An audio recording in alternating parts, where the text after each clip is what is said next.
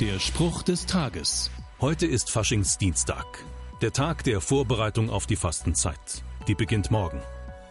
Wie aber bereite ich mich auf eine Fastenzeit vor? Vielleicht indem ich mir überlege, worauf ich in den kommenden Wochen verzichten möchte. Jesus hat mir das vorgemacht. In der Bibel steht, danach führte der Geist Gottes Jesus in die Wüste. Nachdem er 40 Tage und Nächte gefastet hatte, war er hungrig. Du musst jetzt nicht direkt in die Wüste rennen, aber vielleicht kannst du dir heute mal an einem ruhigen Ort ohne Ablenkung etwas Zeit nehmen und Gott fragen, worauf soll ich in den kommenden 40 Tagen verzichten? Denn der Moment des Verzichts ist wie der Ort ohne Ablenkung. Gott wird dort auf dich warten.